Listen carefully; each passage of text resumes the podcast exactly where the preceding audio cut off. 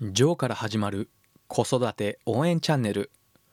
このチャンネルではワンオペ経験7年のジョーが子育てのことやビジネスのことを解説しています。こんにちは。いかがお過ごしでしょうか？ジョーです。昨日は我が家で新しく生まれた娘がようやく1ヶ月を超えて外出できるようになったので近所の動物園に散歩に行ってきました。非常に天気も良くてそこまで寒くもなくて木漏れ日を感じながら非常に気持ちのいい散歩を楽しめたわけですけれども赤ちゃんのうちに動物園に行って動物の菌を吸わせると子どもの体の中に菌に対する抗体ができて強くなってあまり病気をしなくなるということを聞いたことがあったんでまあこれ嘘か本当かは分かりませんが行ってきました。これおそらくですけれどもあながち間違っていないのかなと思ってましてうちの上の娘が今小学4年生なんですけれども赤ちゃんの時にやはり動物園に連れて行ってて保育園の頃から現在まで比較的風邪をひいたり休んだりということがあまり多くなかったというふうな印象があります。ここ数年はインフルエンザの予防接種も受けていませんけれども全くかかっていないという状況ですのでこの赤ちゃんを動物園に連れて行って菌を吸わせるということは下の娘でも 実施しているところです。ただし下の娘はまだ生まれて1ヶ月なので1ヶ月半ですね。なのでもちろんまだ全く動物には興味もなくて、まあ、興味もないというかそもそも動物というものを認識していないので、まあ、寝ているかただベビーカーに寝た状態で上を向いてぼーっとしているか、まあ、キョロキョロしているかっていうだけで動物は全く見ない状態でした。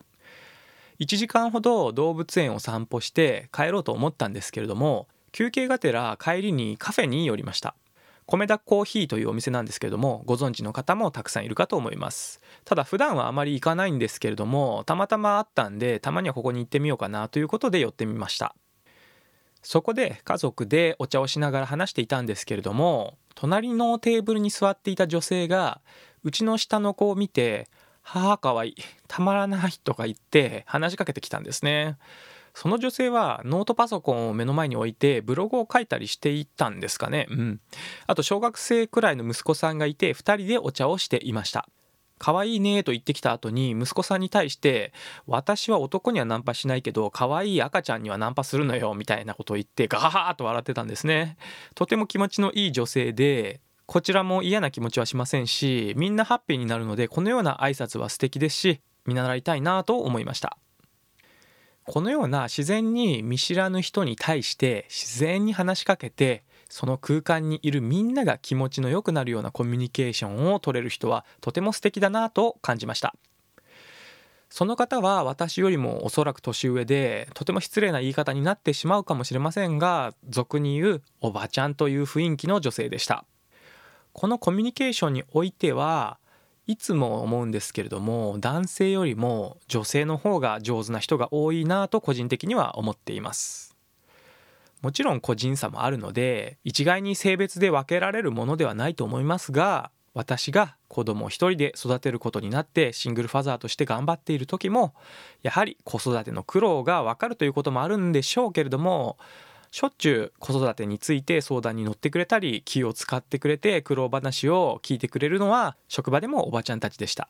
私はあまりそんな苦労を表面に出さないように気をつけてはいたんですけれども正直ものすごく気が楽になっていましたし助けられた部分は大きかったですね。そして保育園や小学校でのママ友やパパ友がたくさんいるんですけれどもママ友の方たちで集まるとなんであんなに話が続くんですかね。井戸端会議とはよく言いますがなぜあんなに話す話題があるのか私がこのラジオで話すようになってからももしあの方たちがこのようなことをする時無限に話す話題が出てくるんだろうなと思って感心して話してしまいます。特に大きなトピックがあるわけでもないのに誰かが挙げた話題を必ず他の誰かがキャッチしてその話題を広げてくれるんですね。しかもその話題を始めた人がちゃんと話しやすいようにボールを戻すということができているのでこのような意識を持って井戸端会議に参加してみると学ぶべき点が多くあることに気づかされます。ビジネスの場においては時間が制限された環境で上司や同僚に要点を伝える必要のあるメールや相談など必ずしもこの気持ちの入ったコミュニケーションスキルを必要としないためいやビジネスパーソンはむしろこのような要点のみを簡潔に伝えるという効率重視で仕事をすることが多いと思うのでコミュニケーションを楽しむという方がむしろ苦手な方が多いのではないでしょうか。特に理系の男性私も完全に理系の男子なんですけれども企業である程度長く働いていますのでこの節があります最近はコミュ障というような言葉もよく耳にしますがこのような人は生まれ持った性格というものももちろん少しはあると思うんですけれども努力によって改善できるところも多くあると思います。営業の方であればお客様とコミュニケーションをとって仲良くなることもできますし成績アップにもつながるでしょうし対顧客ではなくても内部のコミュニケーションや友人家族同僚などの間でもこのような気持ちのいいコミュニケーションができると人生において損することは全くないと思っています。よって特に子育てをしている方には特にパパの方ですね。子育てを通して子供が同級生であったり同じ習い事をしているママ友等のコミュニティに入ることでこのようなコミュニケーションスキルをアップできるようになりますので小さな勇気を持って飛び込んでいってみてはいかがでしょうか。近所の知り合いも増えますしということは子供を見守ってくれる大人も近所に増えるということにつながります。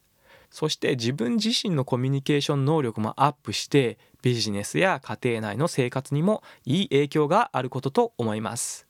参考にしていただければ嬉しいです。それでは本日の話を終了します。また次回の放送まで。ありがとうございました。じゃあまたね